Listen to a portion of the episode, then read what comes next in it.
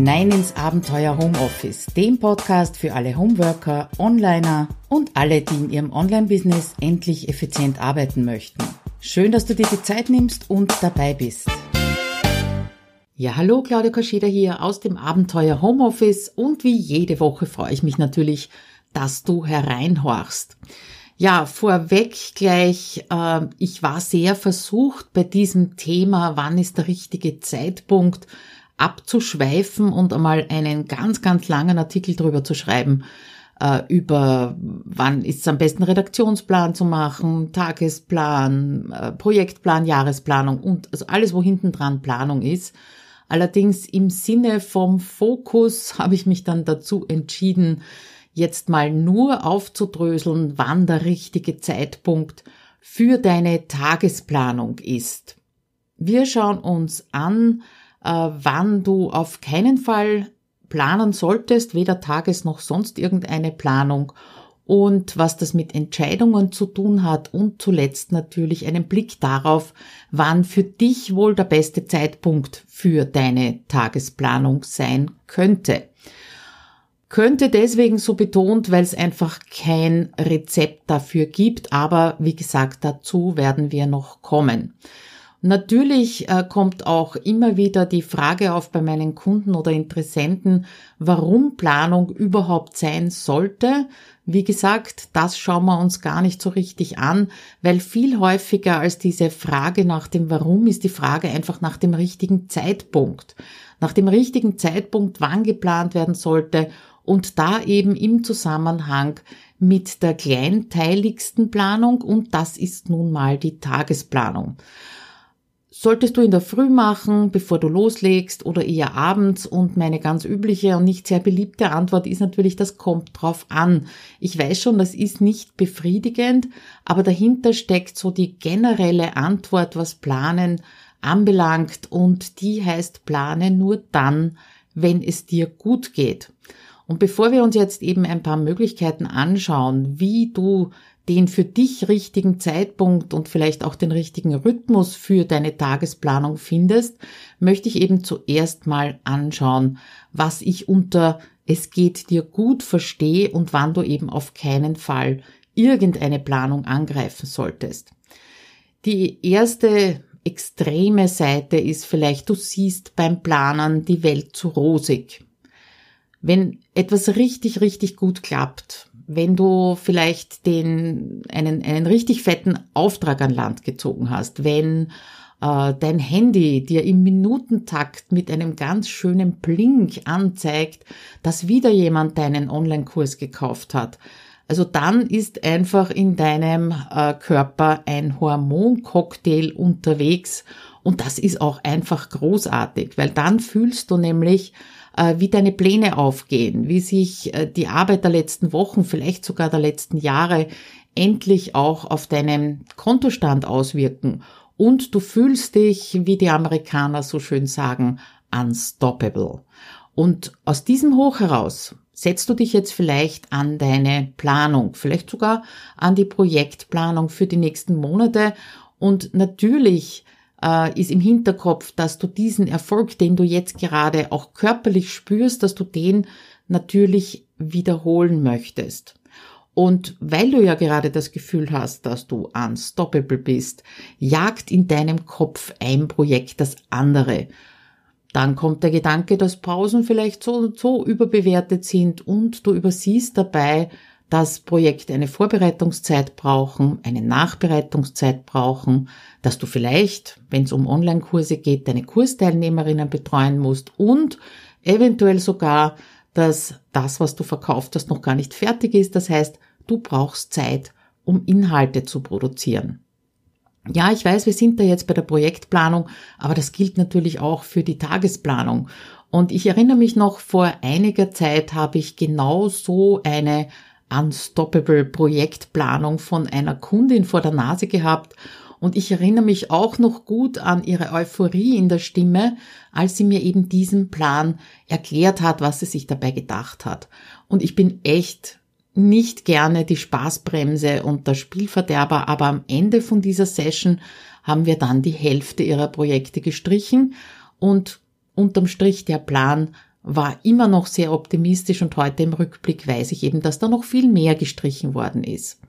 Ja, und auch deine Tagesplanung, die kann natürlich von so einer Euphorie einfach rosa gefärbt werden. Und dann, was passiert am nächsten Tag?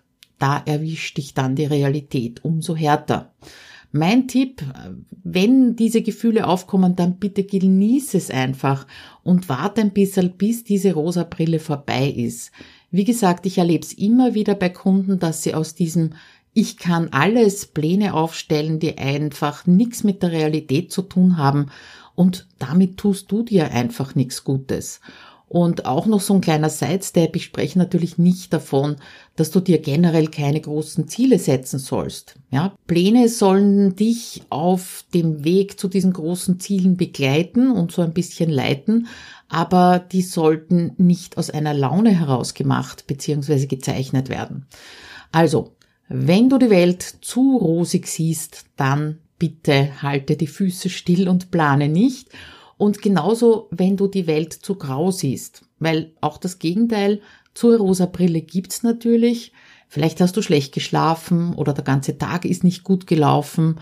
Vielleicht hast du nicht mal die Hälfte von dem, was du dir eben für heute, vielleicht nach der rosa Brille vorgenommen hast, erreicht. Vielleicht ist ein Projekt den Bach runtergegangen genau dann widersteh bitte der Versuchung, irgendwelche Pläne zu machen. Dein Kopf ist doch äh, völlig benebelt von der schle schlecht geschlafenen Nacht vielleicht oder vom anstrengenden und natürlich gleichzeitig unbefriedigenden Tag. Vielleicht bist du auch damit beschäftigt zu überlegen, was ist genau schiefgegangen und wie du das in Zukunft verhindern kannst. Also wie solltest du da an große Ziele denken und einen Plan machen, wie du sie erreichen wirst, beziehungsweise wie solltest du dich da auf deinen nächsten Tag einschwingen. Das geht in so einem Zustand einfach nicht. Und ich garantiere dir, dein Kopf wird dir in diesen Situationen entweder gar keine Ideen liefern oder dir ständig erklären, warum was sinnlos ist, zu anstrengend oder einfach unmöglich ist. Schau lieber, wenn du eben die Welt zu grau siehst, dass du dir was Gutes tust und dass du dann einfach am nächsten Tag in der Früh ausgeruht bist und losstarten kannst. Ich selber merke übrigens, äh, dass ich nicht gut drauf bin und dass ich also meine Finger von meinen Plänen lassen sollte, äh, an meiner Reaktion zu Facebook. Weil dann bin ich entweder von den Inhalten, die da so vorbeiscrollen, genervt oder ich bin davon frustriert. Ja, vergleichen und so, du weißt schon. Und dann ist einfach wirklich Zeit für ein, zwei Tage ohne Planung und natürlich möglichst auch ohne Facebook, bis ich mich also aus dieser grauen Wolke wieder befreit habe. Und egal, ob du jetzt die Welt zu rosig siehst oder zu grau siehst, eins ist sicher, beide Male wirst du keine guten Entscheidungen treffen können. Ja, und planen heißt eben auch immer in gewisser Weise entscheiden. Entscheidung treffen darüber, was tust du, was lasst du, was ist wichtig, was ist dringend. Vielleicht hast du im Hinterkopf auch die Eisenhower Matrix. Was ist der nächste Schritt? Und ein Zustand, der auch dagegen spricht, dass du planst, ist äh, Angst. Ja, also wenn du gerade zum Beispiel deine Umsatzentwicklung gesehen hast und Panik ausbricht, fang jetzt bitte auch nicht an zu planen. Und es reicht genau die eine Erkenntnis, dass du aktiv was tun musst, aber leg jetzt nicht aus der Negativemotion oder eben aus dieser Panik heraus fest, dass du jetzt innerhalb des nächsten Monats ein E-Book, einen Online-Kurs und drei neue Freebies entwickeln wirst. Schlaf einfach mal drüber und setz dich dann mit klarem Kopf und ohne Panik am nächsten Tag an die Planung. Da ist so ein Leitspruch von mir, wenn Angst dich zur Planung treibt, dann triff genau eine Entscheidung, nämlich jetzt nicht zu entscheiden. Also diese drei Zustände, einerseits äh, die rosa Wolke, andererseits die Welt ist ganz grau und als drittes die Panik oder Angst, die dich in die Aktivität treibt, das sind die drei Zustände, die du im äh, Blick halten solltest und dich dann eben nicht an die Planung setzen solltest. Ja, aber was ist denn eigentlich der beste Zeitpunkt für deine Tagesplanung? Und ich sage absichtlich deine Tagesplanung und nicht die Tagesplanung, weil das ist halt ziemlich individuell. Also wenn du am Abend zufrieden mit deinem Tag bist, wenn es gut gelaufen ist, du hast deine Top-Aufgaben erledigt, also insgesamt so in einer positiven Stimmung bist, dann nimm sie mit am Abend in deine Planung für den nächsten Tag. Allerdings mit Vorsicht, denk also an diese rosa Brille, die ich dir ja schon genannt habe. Wenn du zwar müde bist, aber eventuell nicht ganz fit, weißt aber aus deiner bisherigen Erfahrung, dass du schlecht schlafst, wenn du nicht genau weißt, was morgen auf dich zukommt, dann mach einfach eine kurze Pause, lauf vielleicht eine Runde um den Häuserblock, tu irgendetwas, damit eben dein Energielevel wieder etwas erhöht ist und mach dann deine grobe Planung für den nächsten Tag. Das kann zum Beispiel nur sein, dass du überprüfst, ob am nächsten Tag irgendwelche Termine sind, ob du da vorbereitet bist drauf, äh, ob eine Deadline abläuft und ob deine Zeitblöcke, die du vielleicht geplant hast, äh, so halbwegs passen. Ansonsten ist nämlich dann äh, sinnvoller, wenn du erst in der Früh planst. Du gibst also damit auch deinem Unterbewusstsein die Chance, über Nacht an irgendeiner Lösung zu arbeiten, weil du kennst ja den Spruch, morgen sieht die Welt schon wieder anders aus. Und dieses über Nacht eine Lösung finden, das passiert meistens nicht automatisch, sondern eben durch dein Unbewusstes, durch die Veränderung des Hormoncocktails und vielleicht so ein kleiner Tipp, äh, wenn du für irgendwas eine Lösung suchst, dann übergib das vor dem Einschlafen an dein Unterbewusstsein, dass du eben eine Lösung für irgendein Problem oder eine Sache brauchst.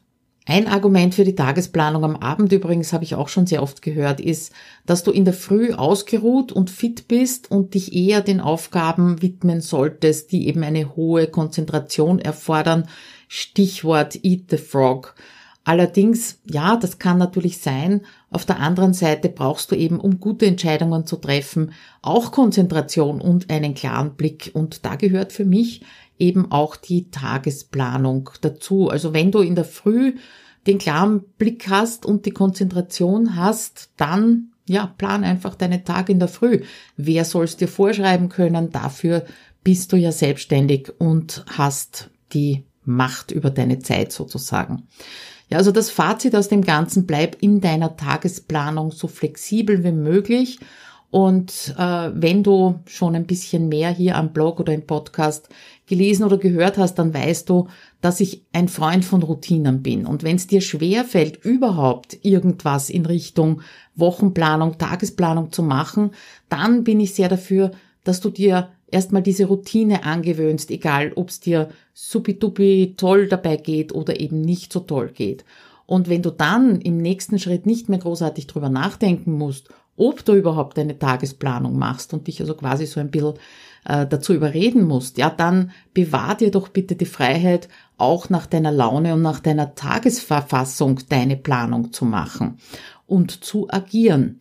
Und agieren ist übrigens ein tolles Wort in diesem Zusammenhang, weil wenn du weder deine Woche noch deinen Tag halbwegs grob planst, ja, dann bist du ganz schnell im Reagieren. Und reagieren bedeutet, dass du nicht entscheiden kannst, äh, was du tust und was du lässt, sondern dass diese Entscheidung von anderen übernommen wird und du eben nur reagierst und das, das macht auf die Dauer einfach keinen Spaß und ganz oft auch Stress. Apropos Stress, hast du in die letzte Episode hineingehört? Da habe ich nämlich ein Interview mit Lea vom Anti-Stress-Team äh, dazwischen geschoben an einem unüblichen Tag. Vielleicht möchtest du da mal reinhören und schauen, wie ich mit Stress umgehe. Ja, und zuletzt die Frage an dich. Wann machst du deine Tagesplanung? Gibt es für dich da irgend so ein No-Go, wie du oder wann du auf keinen Fall eine Planung machst? Würde mich freuen, wenn du zum Blogartikel zu dieser Episode gehst und mir ein paar Zeilen im Kommentar hinterlasst. Ich bin auf jeden Fall neugierig drauf und ich bin sicher, alle anderen, die bei mir mitlesen, auch. Und damit wünsche ich dir einen super Tag, eine Tagesplanung, die funktioniert und freue mich drauf, wenn wir uns nächste Woche wieder hören. Also bis dann, ciao.